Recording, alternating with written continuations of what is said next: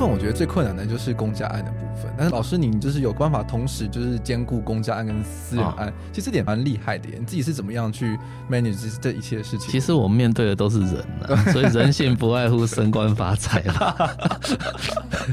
那你现在就是说，如果一个公部门的人，他其实他的初衷是想造福民众，嗯，好。那造福民众也罢，升官发财也罢，然后让自己的政策，其实官员在制定政策的时候，必须面面俱到，我们必须体验到人家的心情，是、哦，而且再加上我们国家的审计制度，还有民主非常的 猖獗，是所以我们在这个时候，我们要其实要多帮帮对方设想一点。OK，台湾建筑，台湾。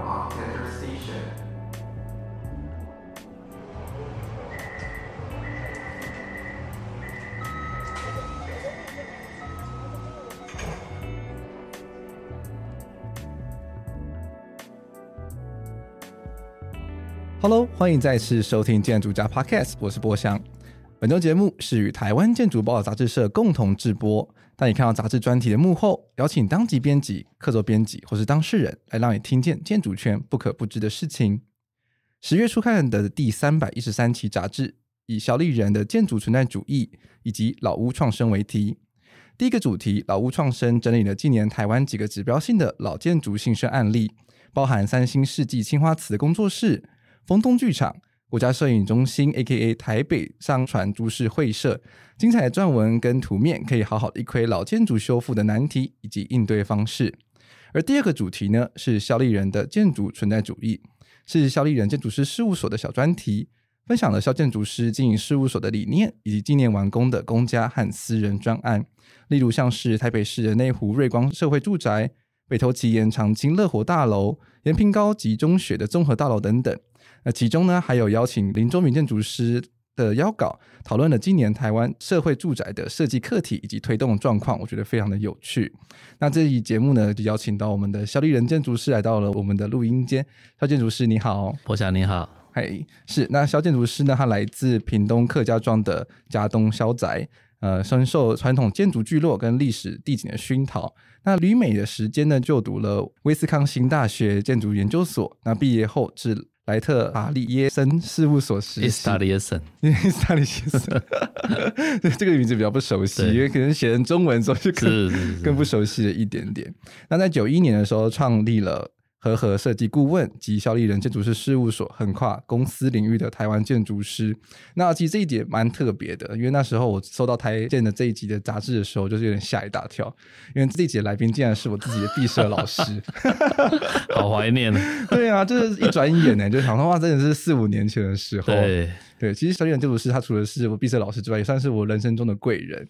不敢当。对，因为在我录音前开始的时候，其实我就跟他稍微小聊了一下，嗯，就聊到说那时候我刚初入职场的第一年，其实在工作上就有一件碰壁状况，然后就有萌生了想要离开建筑界的 的念头。对，那时候其实也面试面到了一个算是美术馆的策展的工作。对，那时候就很煎熬，想说哇，那在一出去的时候，可能就真的就回不来了。就会了，建筑永远欢迎你，因为都都都需要新鲜的干这样。嗯，是是是，对啊，所以那时候就用脸书私讯的肖建筑师跟他聊，所以那到底该怎么做？觉得，嗯，那肖建筑师就建议说，就是读了那么多年的建筑。那要不再再试看看一下，就算失败了也是甘愿呐。对啊，对啊，就至少说有再更投入一些些，再经历过一些，嗯，然后就是确实自己是做这样的选择，就在这一行业也开始做到第四年了。对，其实也收获也蛮多的。嗯，我觉得可能就是怎么讲，就是自己还那时候真的还很年轻，所以就是觉得很多事想试，然后就是。建筑这可能它很多事情上其实推动的速度是比较慢的，嗯，对，所以就会觉得说，看到好像很多不同科系的朋友，好像就突然间一毕业就马上就大成大就这样子，然后就是，然后我还说啊，我还是一个事务所的小小的制图员，怎么这样？所以那个跟对人很重要。对啊，所以我也蛮好奇，就是小建筑师，就是你自己在整个建筑师的专业领域的培养上是怎么样培养自己的呢？呃。其实我觉得，我以我们这个世代的人呢，大概不会想那么多。哦，我们不太会去怀疑一些事情。是，其实我直那时候就是一个直觉。嗯，你觉得那个老师值得跟，有东西可以学，那我们大概就跟着走了。哦，OK。比如说在美国的时候，跟一个 SOM 的建筑师，嗯，嘿，很明显的他在身上就是有一种魅力，你就会。跟着他两年以上这样子，这是在学校里面吗？在学校就跟着那个老师，哦哦、我们学校老师都是 SOM 来的。嗯，哦，OK。然后再来那个 East Taliesin 来呃 Frank Lloyd Wright 的那个工作室也是在我们那一周嘛。嗯，那也是因缘际合，就到他们那边去打工，然后在那边体会一下美国中西部建筑的那些文化传统。哦、嗯，我觉得这些都是。都会成为日后的养分，不管你在那边投入多久，只要你用心，就一定会在你的心里撒下种子，总有一天会开花的。是哇，Frank Lloyd Wright，我非常非常喜欢他的建筑。我在去美国之前完全不知道这号人物，可见建筑史学很差。一切都是巧合。对，但是就不得不说，美国人对于 Frank Wright 的评价真的是远远的超过台湾人对于他的评价。嗯，对啊，因为他。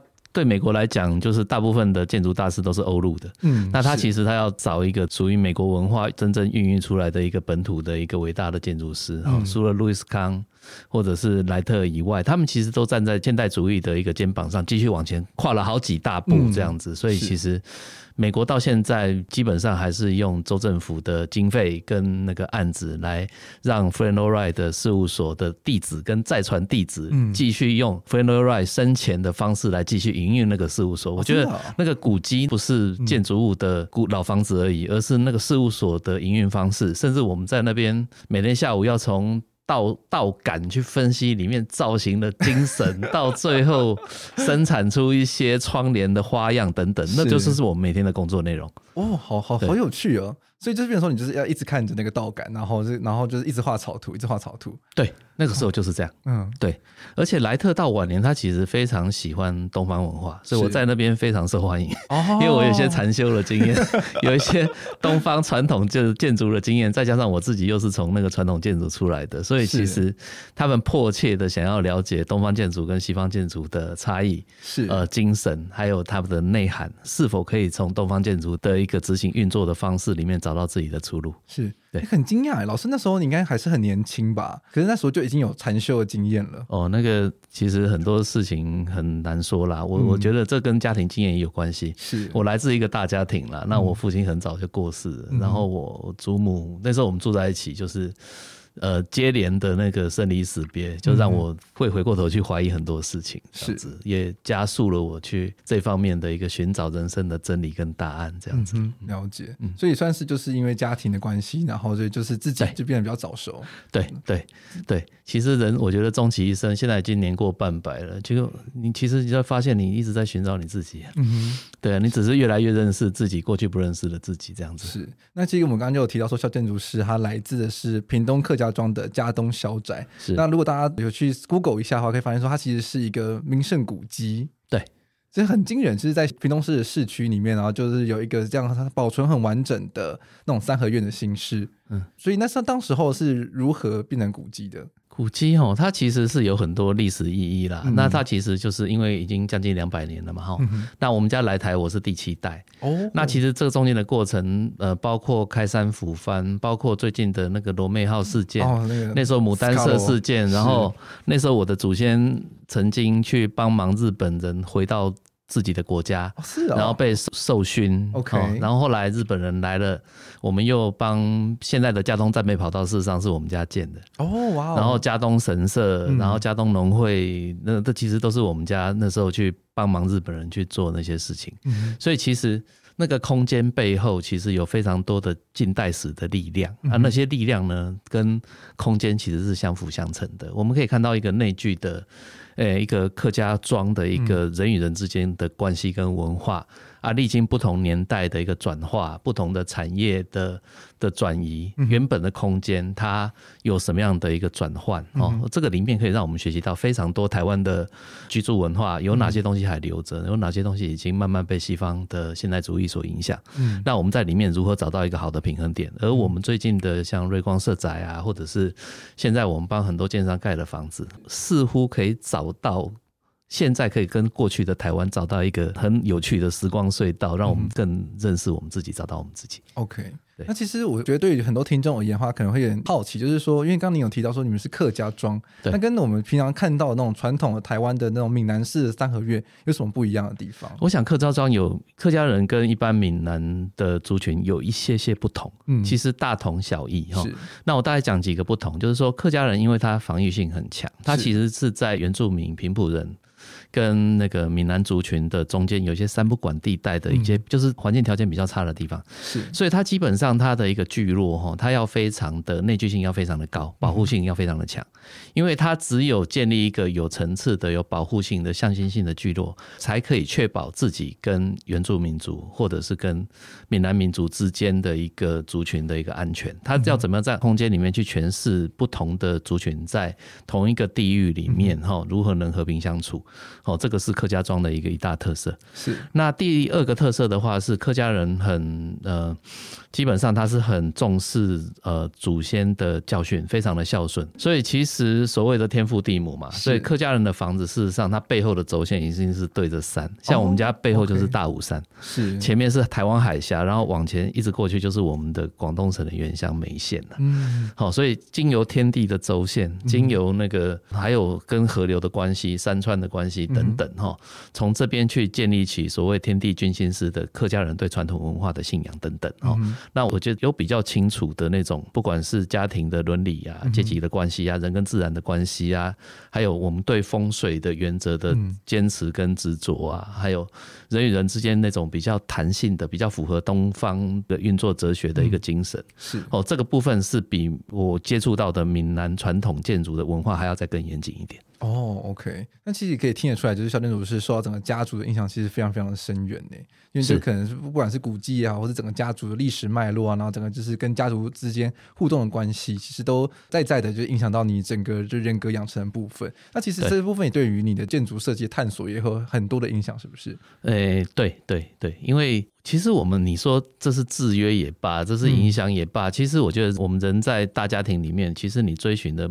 不外是一个和谐的关系。是，当你的和谐的关系出来了以后，你盖房子在台北市的都市里面，你你会跟周遭的环境去找到一个更恰当的一个和谐关系。然后再加上在美国现代主义学到的所谓 party，所谓的构造的精神等等，其实追寻的不外乎就是背后的那个和谐的精神。所以我觉得这个和谐关系不止在美学，其实也在于。嗯，劳资关系也在于我们跟资本家盖房子的人的关系，或者是官员的关系等等。我觉得追寻一种和谐的关系，比如说像当初我们家祖先跟日本人之间的关系，跟跟呃原住民族之间的关系等等。我觉得我们希望在天地跟人之间找到一个非常好的一个平衡感。我觉得这个也是客家人跟很多不一样族群的人一个特色吧，因为他不断的迁移，在迁移的过程中不断的找到自己。是对对，这是很很有趣的事情。对，这是非常困难，因为自己本身在事务所工作过三四年了，就是可以慢慢的理解到说，其实一个事务所营运起来，其实真的不是那么容易的事情。嗯，因为就是要面对的面向真的非常多，就包含业主，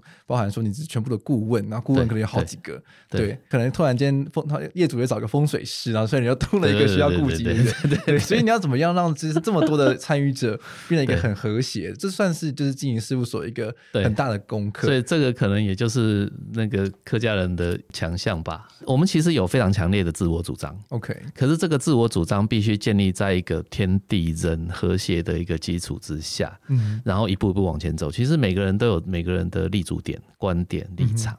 好，那我觉得其实每这个东西彼此之间是有一个共同的目标要往前走，而。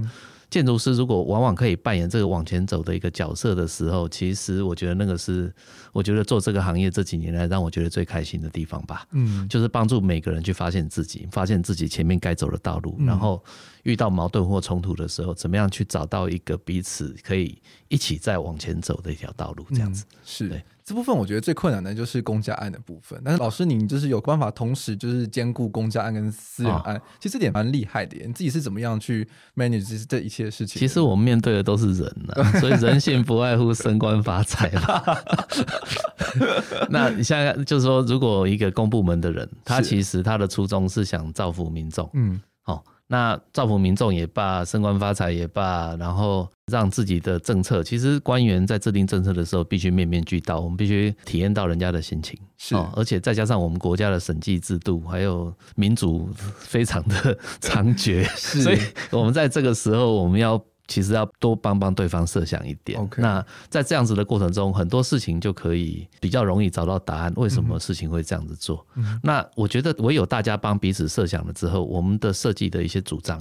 我们对空间的主张，真正想为民众谋福利的这些主张，才不会给人家添麻烦啊！嗯、因为人家有安全下庄啊。是，对对对，我觉得公家大概是这样。是因为毕竟就台湾的政治氛围上，就是可每四年每四年就是一次轮替嘛，所以他们其实也很担心说，就是这个案子，因为建筑案通常不会四年就完成。对，因为台湾人太有活力了，所以我觉得那个有时候是互相帮忙，有时候是互相斗争。是，那有时候在在斗争的过程中找到机会，找到进步的原动力来。好，那这个过程之中，其实我们在中间，我们要很机灵。知道说现在风往哪边吹，都要往哪边跑。是因为曾经有一次跟一个建筑师在就是深谈的时候，其实也有聊到，因为他有在做一些公家案，是。他们也有说到说，就是你要顺水推舟，就是你想做这样的事情，借力使力。对对对对，借力使力，你一定要学会借力使力，隔山打牛，要不然你很难很难那个在这个行业里面全身而退。因为很多听众他其实都是可能是建筑就是新鲜人啊，或者是就正要踏入建筑行业的人。所以这可能这部分可以再可以请建筑师多分享一下。其实任何的专业背后就是做人处事啦。嗯，嘿，那我觉得没有一个。做人处事失败的人在专业上成功，我可以这样说。所以，就我觉得，如果要跟我们的后进来分享这个事情，我觉得就是多观察，嗯多倾听，是不要排斥任何可能性，期许自己可以做到更好的、更多元的部分。这样子，对，因为其实我自己觉得，就是我们很多年轻人在面对建筑这个产业的时候，其实就会觉得说，嗯。可能就是听到很，因为现在网络很发达嘛，就是东听听西听听，都是觉得说啊，好像公家案就是这样子，或者私人案就是这样子，哦、所以就会可能会有很多先入为主的观念，是。会有很多顾忌吧，就会觉得说好像比较放不开来一点点，对，对，然后就会觉得说，啊，好像会很排斥，可能会做某种类型的案子，或者是说啊，我要去做这种事情，我可能不是很想要之类的。所以我说跟对人很重要啊，嗯、所以我觉得我很庆幸，就是我在台湾的第一份工作是。在大园嘛，嗯，我觉得那是一个非常好的那个自我挑战的一个地方啦。嗯、那我觉得跟对第一个师傅很重要，嗯，就是他会让你知道一些心法，而不只是表面上操作的那个过程。嗯，当你把那个逻辑弄清楚以后，其实不管是公家案、私人案，其实你都可以慢慢学会去倾听，然后去观察，是，然后找到一个彼此之间的一个平衡点，这样。嗯是，那其实我们刚刚聊了很多公家案的部分，那私人案的这部分的话，又是如何去接触跟开发的呢？私人案也是，我觉得私人案其实有非常强烈的呃那家公司的状态哈，像有的公司就老板的个人英雄主义非常的强烈，是哦，那有的公司就是会非常的尊重建筑师，这个我觉得都有都有这样子，所以我觉得。你大概要先了解你自己的个性，选择你适合的建设公司，不见得所有的公司都适合你。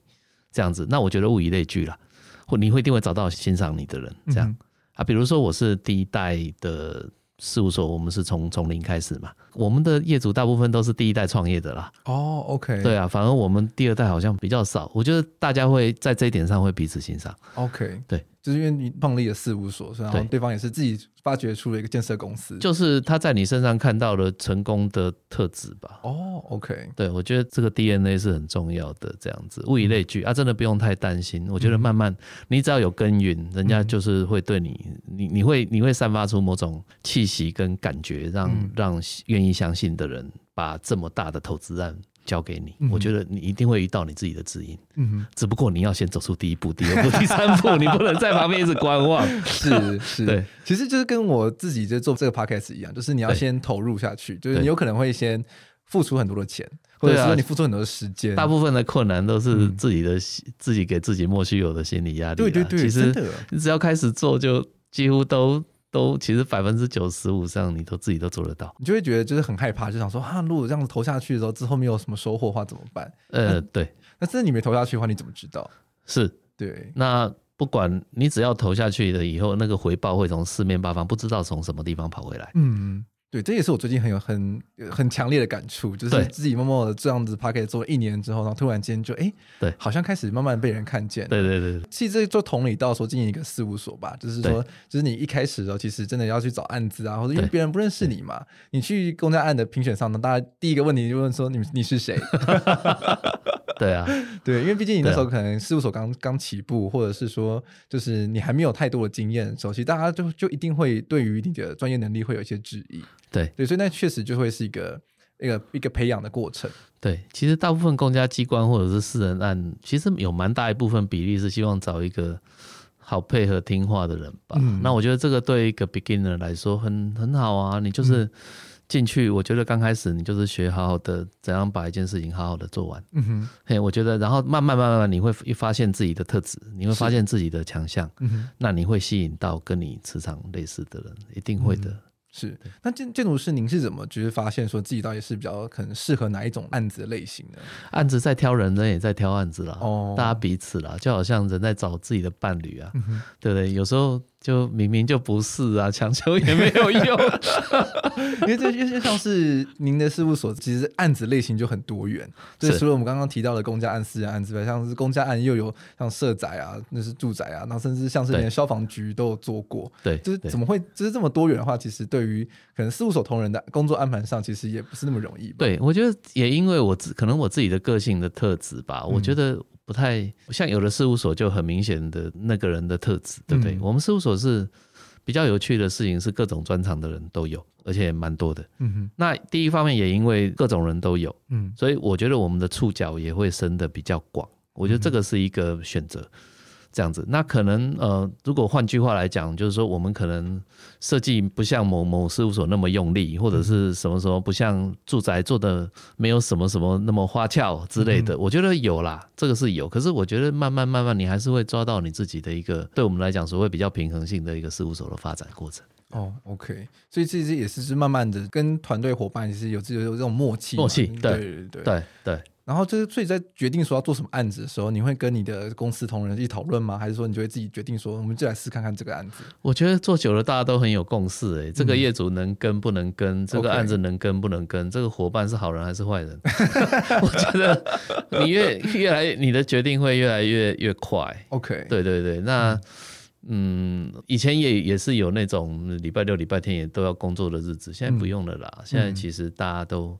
你已经在轨道以后，事实上就是大家就是互相互相合作、互相配合、互相支持。嗯、其实变成是说，就是跟同事之间这种工作的协调性，其实就还蛮重要的。对，就是彼此都知道自己可以 cover 什么部分，然后发挥自己的专长，其实就会让整个案子推动的比较顺利。其实这也是人性。我觉得很有趣的事情是，就好像事务所就像一个家庭一样。嗯，其实每一个角色、每一个角落都会有一个人去扮演扛起来的角色。这个，嗯、那我觉得不要，就是我觉得在里面。沟通协调不要太强势，嗯、就是有时候要强势，有时候要退，有时候就是要慢慢，你要慢慢去找到那个平衡感。那很很难呢，因为像是您的事务所其实就还蛮多人的，对，所以你要去慢慢的挖掘每一个不同人的特质，然后把它放到一个适合的位置上。对对对，要学会欣赏每一个人，即使是 即使是大家都不想跟那个人工作，你还是 我们到最后在我们事务所，大部分跟我工作的就是大家最不想工作的。我会学着去去去那个欣赏每个人的优点啦。是。你的同你的同仁听到这一集就说，我们都不都 喜欢吗？没有没有没有没有。另外就是表示在事务所角色很重要。嗯，对的对，我我自己觉得也是慢慢的工作上，其实也陆陆续续会了解到说，其实每个人真的擅长的事情真的不太一样。对，不要强求。对，就是如果你要一直 push 他说，啊，一个很内向的人，然后你一直 push 他说你要出去出去做 presentation 之类的，他自己压力就会很大。对。对对，因为有的人是左脑型的，有的人是右脑型的，嗯、有的人是综合型的。嗯，哎，真的是不要逼迫右脑的人去搞左脑的东西。不过有时候人就是想不开嘛，他既然他觉得他什么都要学，嗯、我觉得像那种就比较伤脑筋了。是我觉得就是大家还是要去承认，就是说我们自己，我觉得慢慢慢慢你会在事务所做越久，你会慢慢会会发现说你应该扮演什么样的角色，嗯，对你来讲会比较好。嗯哼，但我觉得这是对于很多新鲜人来说，其实不是那么容易的事情。但这个我们可以晚一点再聊。那是首先的话，还是想要多聊一点，就是老师你有做的 case。是。那第一个的话，其实就是你有参加过了，就是很多的社会住宅的对的的设计嘛。那其实就是你还有在做一些私人的这这种住宅的案子，嗯嗯、其实就也很好奇，就是说这两者之间有什么样不一样的地方？那个社宅，第一个它的地面层 B one 一楼、二楼通常会有很多社服设施嘛，嗯，对，或者是呃智慧商店，或者是托老托幼哈等等。那它其实服务的呃社宅的服务对象不只是社宅本身，有时候包括附近的邻里哈。通常在社宅开发的过程之中，可能里长啊或周围的里民等等，其实他们都会进来参与意见啦。是，好，那通常我觉得。呃，社宅的话，因为社宅是只租不售，每个人在社宅里面他是有三年的时间，他其实也是过客，所以他基本上他跟私人住宅来讲的话，他有比较强的公共性，因为他其实每个人在这边都就是一段时间。这样子，那第二个特性就是说，它其实空间从公共到私密，它有各种不同的层次，从非常公共到部分公共到私密到非常私密等等，哦，然后有比较多的像屋顶花园、智慧建筑等等，哈，像这些的话，就是呃，在林周明局长任内，事实上他是希望把台湾的社宅提升到一个高度啦。哦，那我觉得社宅会给台湾的居住或者是台湾的社会结构，哈，甚至是台湾的邻里的空间组织。其实带来蛮大的一个革命，这样子，嗯、这个是所谓社宅的部分。嗯、哼那私人住宅的话，基本上它就有比较强烈的一个市场性。那当然，如果以消费者为主的话，未来台湾其实也是老年化，是老龄化，然后就是那个单亲家庭越来越多，然后未来。独居的人，那人在空间的迁移的可能性也越来越多。其实默默不知不觉中，台湾的住宅也慢慢的往社宅的方向移动了。哦，真的吗？所以我觉得这是有趣的事情。嗯、这样子怎么说？因为比如说像现在住宅的话，要求的公社就越来越丰富。是，即使他没有办法对邻里服务、对外营业，其实他也提供越来越多的所谓的邻里间的共享空间。嗯，哦，这个是有的。好，那可是他照顾到的比较多是所谓的价值。怎么样去塑造它的价值的提升？哈、嗯，怎么样有好的通风采光等等等。那智慧建筑，我觉得这个也是现在的，因为这个是随着时代的演进，哈，也也慢慢越来越多有智慧建筑的一个内涵。然后用手机的 app，事实上可以做很多帮家里去管理的事情，这样子。好，那我觉得比较不一样的事情是一个是比较公共、比较临时性，一个是比较永久、比较那个符合市民本身的一个需求。不过我觉得慢慢慢慢随着社会的进展，不知不觉两者慢慢在往相同的路上走。嗯，是因为像是之前就有跟张妈妈她基金会他们聊过，他们自己也有对台湾的社会住宅其实有提出一些意见。嗯、他觉得因为像是台湾的社宅其实蛮特别的，嗯，就是因为他必须可能因为大家对于社会住宅的第一印象可能都是比较负面的，嗯，所以他们都会期待是说它可以提供很多的一些利民使用的设施，去让利民去。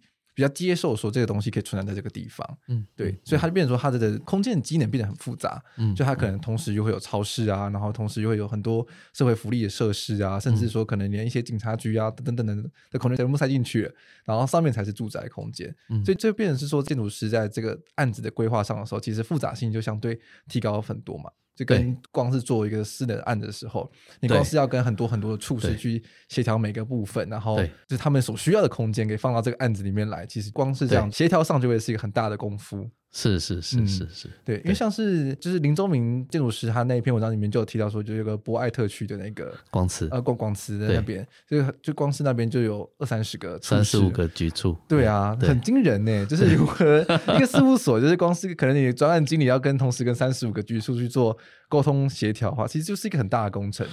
嗯，还好啦，就是说我们有做过啦。我觉得我们可以沟通的那么顺利，在广慈那个案子，三十五个局处在两个月内完成意见的调查跟。做好做那个一个设计的整合，嗯，到最后大家都觉得还 OK，可以继续往前走。嗯，我觉得背后第一个是我觉得都发局支持我们的力量，嗯哼，这个是有的，是嘿，因为我觉得在前期规划里面，事实上那时候都发局已经抓到了一个很很蛮蛮具体跟明确的一个方向，那我们接着做就会蛮快的。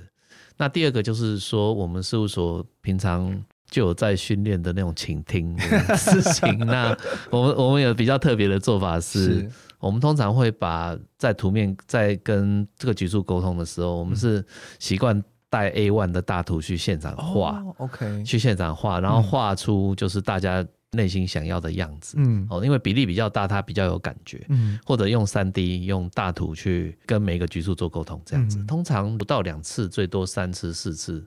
大概一个架构应该是还好啦。嗯、那不过因为广慈，我觉得它三十五个局处里面有很多局处的空间，它日后还要再委任未来的营运管理官队跟室内设计单位啦。嗯、所以我觉得我们基本上有一半以上是提供一个架构，嗯、那有部分的话是要做到室内设计。嗯、我觉得这个是有的。那我觉得在这么大型的案子里面，我觉得建筑师要扮演的是一个承先启后的一个角色。嗯，那毕竟一个这么重要的案子，事实上是要集中很多人的智慧。嗯，是因为自己。像在做公家案的时候，其实就慢慢陆续去发现说，其实有一些承办人员或窗口，他们其实本身是看不懂平面图的，这也会默默增加一些事务所这些沟通上的一些成本。哎、欸，对，可是就如果你可以用三 D，嗯，比较会有感觉。嗯、然后那个你在画图的时候，不管是剖面图、平面图，家具一定要画上去。嗯，嘿，然后我觉得人对那个东西是有感觉的，这样。嗯，尽量让大家去去理解这样，然后每个人内心都有一个最介意的点，你要把那个点一定要把它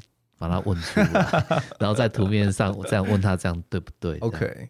我觉得刚刚建筑师您提到方法还蛮好的，就是印个 A one 的大图去。对，因为现在很多开会都可能变成是线上啊，或者是都是用 PowerPoint 去 PO，其实跟在学校里面很像嘛，就是你的图面就是一幕就过去就过去了，其实大家没有什么印象。对，所以我会那时候我会请杜发局帮忙嘛，嗯、就是我们每一场沟通就是人数不要超过七八个人，是这样子才有可能在一个桌子上大家嗯互相了解彼此的立场，在图面上达成决议。嗯，我觉得这蛮好的，就是因为那张图也算是变成说是会。会议记录一部分，哎、欸，对。对，然后就是那你当时候就是这样讲的啊，所以我们就是这样配给你，当时也同意了，对对对，不会像是说就是我需要一个这样子的空间这么大，然后就很像在学校的小 studio 吧，你就把业主当做是你的那个 studio 的一部分这样子。嗯、我觉得这个方法还蛮好的，对对对，对。那在那个林宗民建筑师在文章中也有提到说，他们在近几年在推动社会住宅的时候，其实就是有非常说分了很多个阶段嘛，就他们自己在都发局的时候，其实就做过了一次的设计，然后之后进了。就是基本设计跟细设的时候再做一次，对，细设的发包的时候再做一次，就是经过三次的设计，然后其实有办法让每个案子的整个设计表现上是越来越完善的。这其实，在跟很多在台湾的公家案在推动的时候遇到的状况稍微不太一样。对，其实。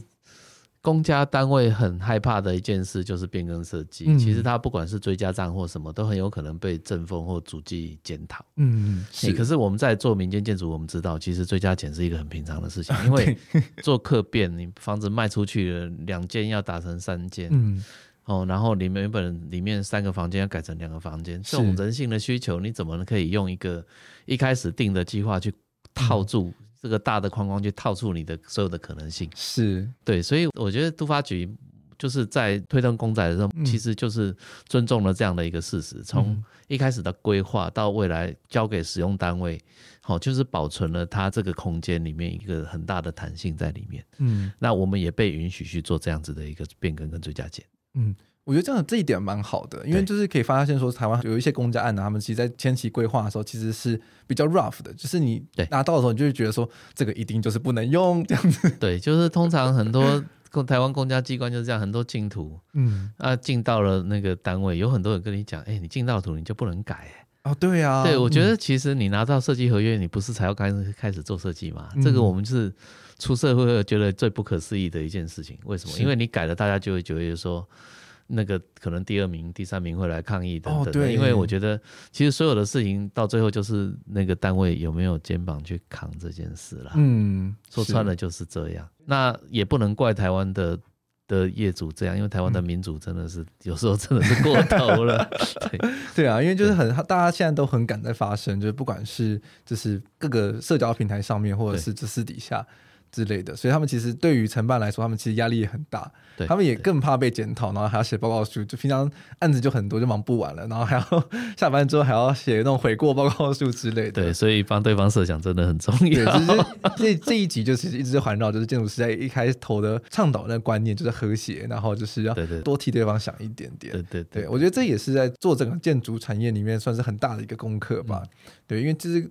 要合作的人很多，要如何去很和谐的把一个案子推到结束？其实这就是一个很大的考验，嗯，是一个很大的人性的修炼啊。对啊，因为一个案子可能随随便便推都四五年，甚至七八年起跳的。对，第一天都还好，把酒言欢，然后很开心，然后到第 第七年、第八年的时候，都不知道打成什么样子。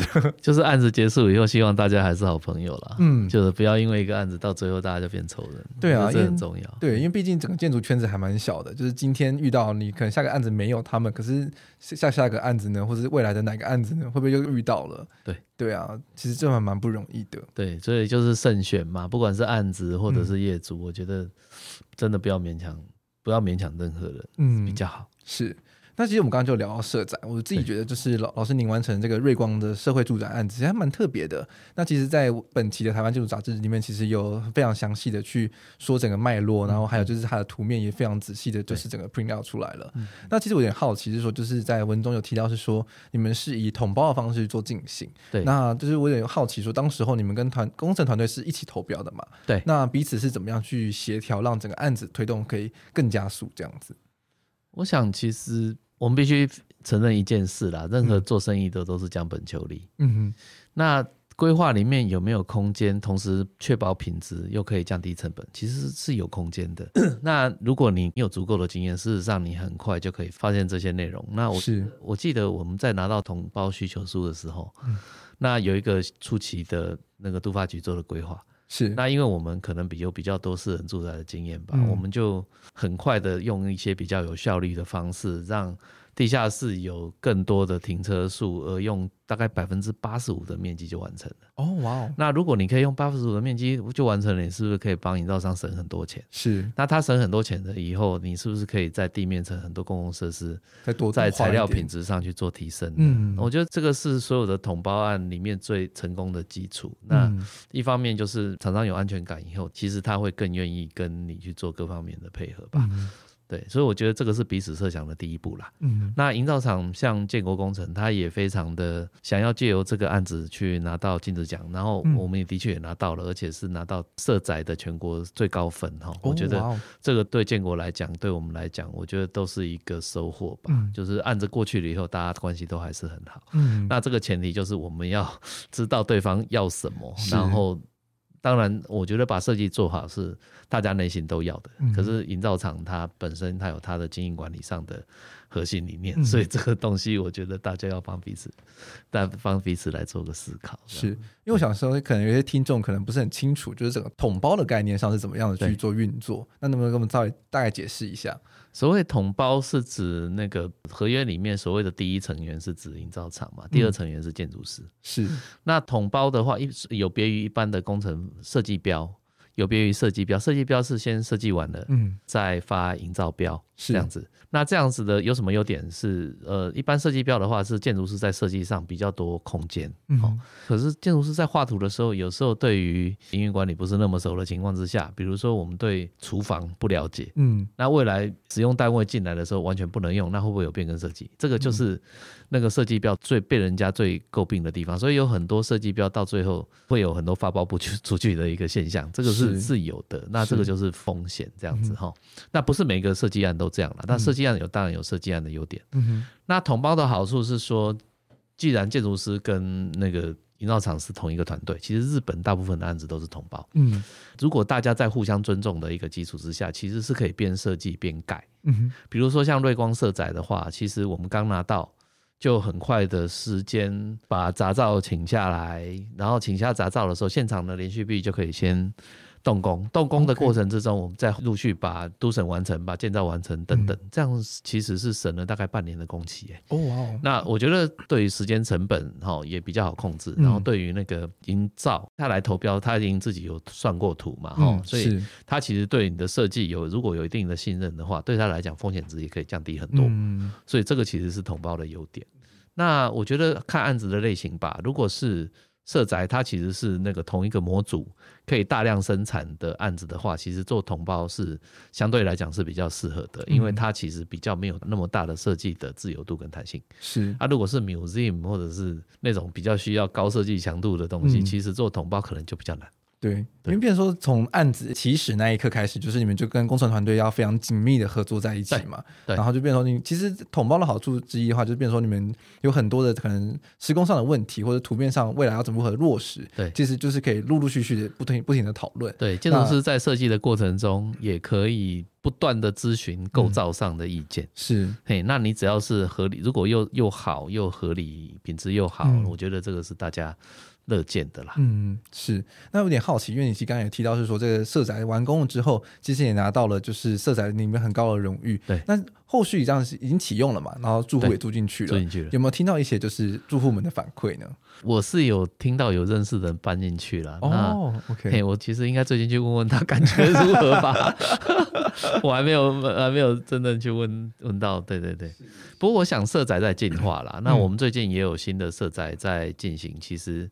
所谓第一版、第二版、第三版，其实我们都会不断找到自己前一版的缺点，嗯、然后希望在下一代的色宅里面让它的做得更完整。嗯，是因为社宅它其实我觉得会变成是台湾未来的一种就是住宅量很大量、很大量的需求，嗯、因为可能很多年轻人呃到了不同的县市工作或成家，嗯、其实不一定有经济能力去负担买一栋房子。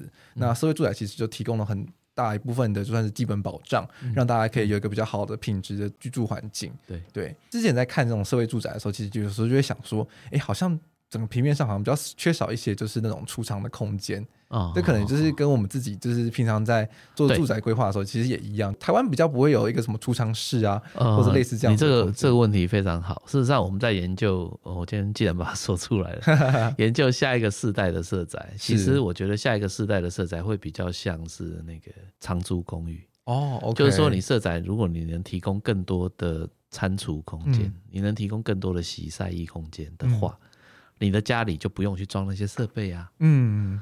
对不对？是，那你的家里就不不可以不用有那么多的储藏设备，空间就可以释放出来，作为真正的你生活的场所。嗯，好、哦，这个是我觉得我们下一个想阶段想推的事情。哦，OK，对，蛮有趣的，对，因为确实蛮需要的。现在大家又那么喜欢网购，东西堆到处都是。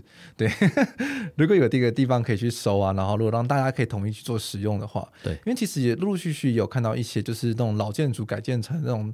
呃，短期出租公寓，对，那种共共享公寓，对，他们其实也都是把就是这种生活很必备的技能，比如说像洗衣厂啊，对，或者是一些什么厨房空间啊，都集合在一起，对，然后大家就是在房间就回归到最基本，就是一个住的空间这样。对，就是说你会来有越来越多的公共空间会有家庭的属性，嗯，比如说像公共的客厅，是公共的厨房、公共的洗衣间、公共的厕所之类的。嗯、那这样子你自己居住的空间就可以越来越简单。嗯哦，我觉得这样子的话可以满足那个所谓的那个色宅，那个所谓的家具都是去买来放的，这样子这的一个概念，你的空间可以慢慢就是 building，就是你你所有的那些那些家具，它可以跟你的空间更符合，嗯，它原先原本想要的用途，嗯，而且我觉得这个概念还蛮好的，因为自己之前在美国就是住他们的那种呃 village 的时候，其实就会有使用过，其实那种空间就会变成是跟很多就是不同的 flatmate。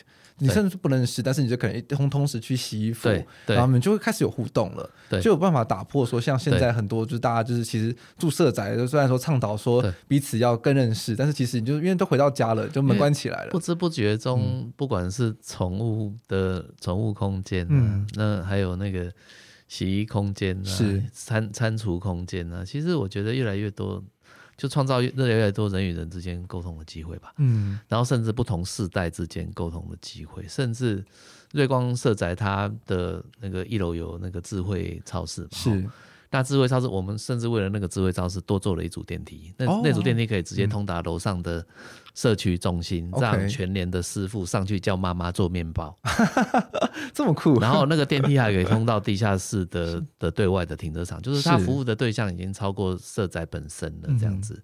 所以我觉得这个把商业跟居住的事情结合，嗯，所有的任何的商业行为都也都是在寻找一个突破点，嗯，嘿，那这个突破点越来越多，然后每个地方都。都烧起来以后，我觉得其实台湾的社会越来越有趣。嗯，是。那听起来的话，就是未来的那种物业管理公司的 管理能力要越来越强了。欸、对对对对，物管，然后可能就是善用各种那个族群或者是商业机制的力量吧。嗯、是是是，听起来蛮有趣的。我很期待，就是未来这种新形态的社会住宅真的完工，然后跟他们。未来人住进去的时候会如何去做使用？对啊，拭目以待，拭目以待。我相信以台湾的人民的智慧，嗯，台湾的物业管理公司、物管公司、建设公司，还有那个建筑师跟营造商，我觉得那个合作的机制。可以让我们那个第一代、第二代、第三代的社宅就是越来越越不一样。嗯，是。那其实刚刚我们就有提到是说，就是除了物管公司之外，现在的建筑物其实也越来越智慧。嗯，那我自己就在稍微 Google 了一下，就有发现说，哎，其实台北市都发局其实也一直有在推动一个智慧社区的住宅计划。那其实这样子这种计划也看起来也影响了，不管像广慈也好，或是瑞光社区。嗯、那有有人跟我们分享一下，像这样的计划是如何的去影响整个配置吗？其实那时候那个林清荣副市长嘛，嗯、那时候就把那个资通讯这一标把它独立出来。嗯，其实变成说，在资通讯在社宅的营运管理上会扮演更多更重要的角色，嗯、这个是有的，是这个是有的。那随着住宅属性的不一样，跟因为我们的公共空间也挺越来越复杂，嗯，好，所以其实呃，我们可以利用就是未来的资通讯设备，在未来营运管理上做更多的事情。我们刚刚讲的很多管理上的一些可能会遭遇到困难的点啊，其实资通讯的设备可以某种程度帮我们解决这个问题。嗯，是，比如说像刚刚讲的那个无人超市，它其实里面用的一些新的一些概念哦，其实我觉得对于未来人力的节省，其实是有那种实验性的嗯的意味在了。其实我也蛮惊讶，像台湾现在很多的超市里面，这种就是那种 self check out 就是自助结账，其实还是蛮少的耶。对。对，没有很多。台湾人还是比较喜欢，就是有人帮我们服务这样子，然后有人帮我们装袋子，啊、不用自己在那边哔哔哔，然后再把自己放袋子里面。但相对起来，你去国外看的话，很多超市可能就只剩下一两个柜台是人工的。有了，现在大润发开始有了，就是结账的时候有另外一排比较没人的啊，比较年轻的就会去那边，自己就很快的就出去了。对，这如果你只是买一两样东西的时候，其实你就会去用那种就是。比较快，但是如果你是那种一大篮的时候，就想说好还是给别人。对，所以追根究底就是人性，就是文化的改变是需要时间的啦。嗯、那那个情境也要一起出来，这样子。嗯，是。那其实这这一集呢，就我们反复提到，就是我们和谐很重要。那其实建筑师在这集这个杂志里面，其实有分享到说，就是幸福感也很重要。啊、那不管是让公司同仁也好啊，业主啊，或者使用者都有幸福感。对。那这部分要如何去培养呢？因为大家都知道，事务所就是一个厮杀的场域。不会啦，其实其实呃，幸福感是很私人的事情。嗯，那它也是很公众的事情。那我觉得主事者你一定要自己要先找到自己的平衡感。嗯、那你找到平衡感以后，比如说你可以帮业主创造利益，我觉得任何一个事情都是一个大家互相成功、互相成就的一个地方。嗯哼那我刚讲的就是聆听对方的心声是很重要的。其实每一个年轻人都眼中眼睛都会放光的，嗯哼。哦，你要知道他想在什么地方发光发热，你要去去想办法去尽量让大家做自己想做的事情，这样子。那台湾的事务所难免就是很多很多事务所不知不觉会开始不小就变成生产线吧。嗯。那嗯嗯，如果变成生产线，他长久以来他一直在那样子的岗位上，我觉得人也会心会累了。嗯。对了，那我我们基本上我们尽量希望就是说，事务所能有很多元性的案子、有趣的案子，哦，就大家会有比较多的选择。好、嗯哼，那第二个的话就是，呃，尽我们尽量去成全每一个人他想做什么事情，就是就尽量去去成就他。那二方面，我觉得我们要对他提出，我们要对每个年轻人提出挑战。嗯哼，哦，当他觉得他今天来，他完成了某些挑战，我觉得这今天每一个今天都是最珍贵的。嗯。对对，嗯，因为像年轻人，其实我我自己觉得，我们大家其实都很喜欢接受挑战，或者是就是被赋予就是一个任务这样子。对，因为这种，因为我觉得做建筑成就感，其实就是来自于就是完成一件事情，然后得到了不管是建筑师的认可，或者得到业主的认可，其实就就觉得说，嗯，很有那种就是荣誉感。因为我觉得这算是建筑师养成的一个很重要的一个元素吧。对，其实我们也是从那个。那个基层员工上来的嘛，所以我们其实很知道啦。其实人最害怕在事务所里面害怕的事情有几件事嘛。第一个是过度加班啦，嗯，那我觉得这个就跟主管安排工作的能力很重要了。嗯、你不要让某些人太辛苦，好，就是大家劳逸要平均啦，嗯、大家就去照顾到每个人的辛苦点。那第二个就是说有没有人关心你，我觉得这件事很重要。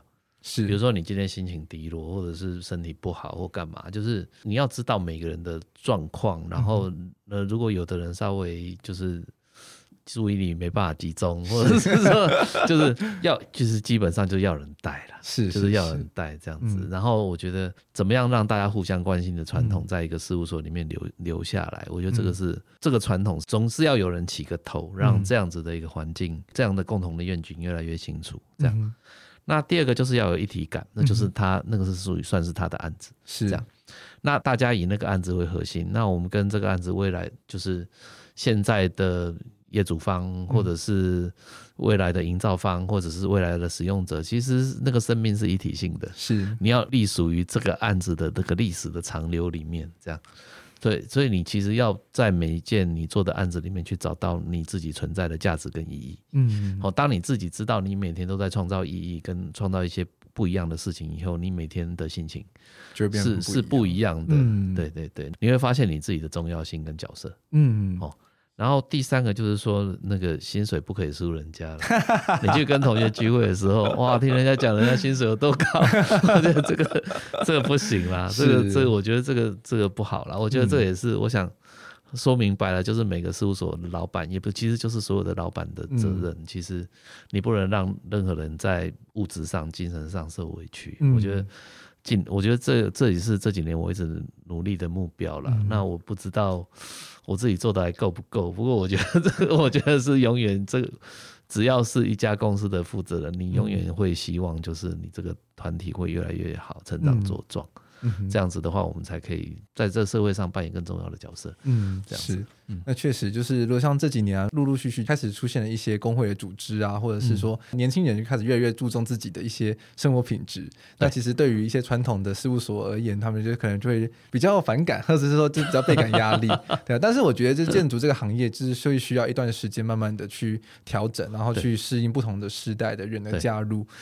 对，因为近时代人可能是这样的个性，那在未来的时代，不停的会有新血加入建建筑的行业里面。对，那如何去让这整个行业是变得更友善、更多元，然后大家会很乐意的去把热情投入到这个行业里面。对，其实我觉得是大家的事情啦。对，那我今天早上其实跟我们建建筑师在聊天的时候，其实就提到是说，嗯、就是如果每个人都当成自己是一个圆圈，你把你自己圆圈圈稍微外外扩一点点，嗯，那别人每个人都把自己圆圈稍微外扩一点点的话，嗯、其实彼此覆盖的那个范围就越来越大了。嗯，那彼此。其实做起工作来，或者就会更轻松，然后大家就会觉得说更有一种就是一体感。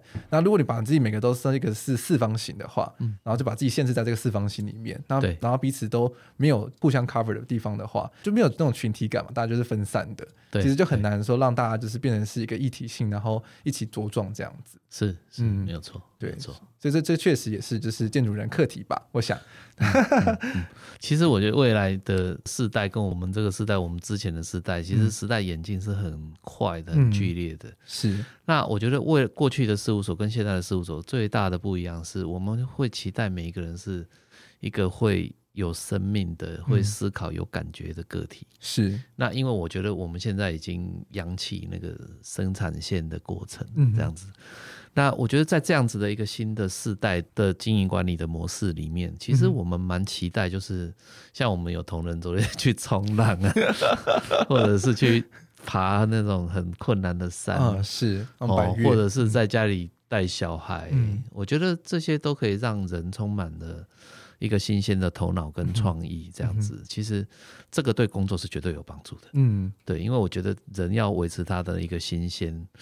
那个一个心是新鲜的，然后对自己是有感觉的，有感觉这三个字真的非常的重要。嗯，真的真的，因为你必须要有不断的生活刺激，你的设计才会被越来越升华。如果你的生活就每一天都是就是在事务所里面看同一套图的话，太近的人就看不到物体的全貌。对对对，所以就是你要让有时候让自己稍微抽离一点点，对，然后你再会再投入到工作里面的时候，你就突然你才会有那个新鲜感。对对对，你就突然间有很多。通常我觉得我我自己心得了哈，我发现结婚生小孩当爸妈以后，哎、欸，人的智慧忽然提升了好大一阶，你知道吗？我觉得带带带小孩是一个让自己快速成长的方式。所以，我真的，我们公司生小孩同仁超多的，是我们公司已经应该至少从 创业到现在已经有快一快二十几个宝宝了吧？嗯、我觉得这是让很多人很快的。成长茁壮的一个地方。是这句话我印象非常深刻，因为上之前去老师的事务所打工的时候，你也说过一模一样的话。对对对，有差有差，真的真的。嗯，那表示说老师的公司也是一个幸福企业啦，就有了让二十几个宝宝出生了，就是肯定是你的公司是营运的很好。才我发我觉得我们公司的员工大概百心中大概百味杂陈。嗯，就一方面我们理想是这样，可是有时候我们的业主对我们的专业度跟我们的速度的要求，嗯、其实其实业主的幸福要，因为我们毕竟是服务业嘛，我觉得这个服务的点要先到位。嗯，其实要一开始要年轻人一进来，然后就。到位其实不容易，真的真的真的不容易。嗯、那他变成自己要付出，然后有很很多时候就是我们讲话可能也不中听，是。可是二方面，其实他也知道我们其实是为他好啦，是就是我们不希望说将来我常常讲说，哎、欸，那你将来出去你要当建筑师的人呢，你不能一直拉我在你旁边当顾问啊，是，对不对？是你、嗯、对，不要说什么所有的事情不敢做决定，就一定要回来，嗯、一定要回来。不是禀报，是把问题丢给我。不是说现在的小孩子啦，其实我觉得，那个从过去到现在一直是这样。其实我觉得不敢承担，嗯，一直是人生命中一定会碰到的阶段。嗯，那或许就是为什么，就是有生小孩之后，你就会比较有肩膀去对啊，因为你不得不啊，对你没有办法再逃离了，因为家中有一小一，他要哭就是要哭，要饿就是要饿，你 你又不能 当做他不存在这样，真的真的，对对对。对那其实这集节目跟老师聊得很开心，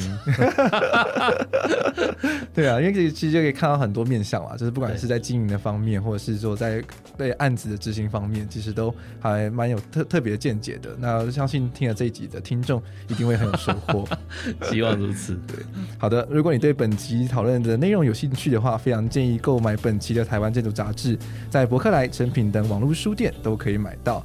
那也可以在 UDN 的读书吧购买电子书的版本。当然，如果你想要每个月收到热腾腾的杂志的话，马上订阅台湾建筑杂志是最佳的选择。马上 Google 搜寻台湾建筑报杂志社就可以订购喽。那十一月的台湾建筑又会带来什么样的内容呢？就让我们敬请期待。那我们在节目最后再次谢谢肖建筑师来到我们节目中，谢谢，谢谢，很谢谢，很开心，谢谢，谢谢，拜拜。那我们下周一见。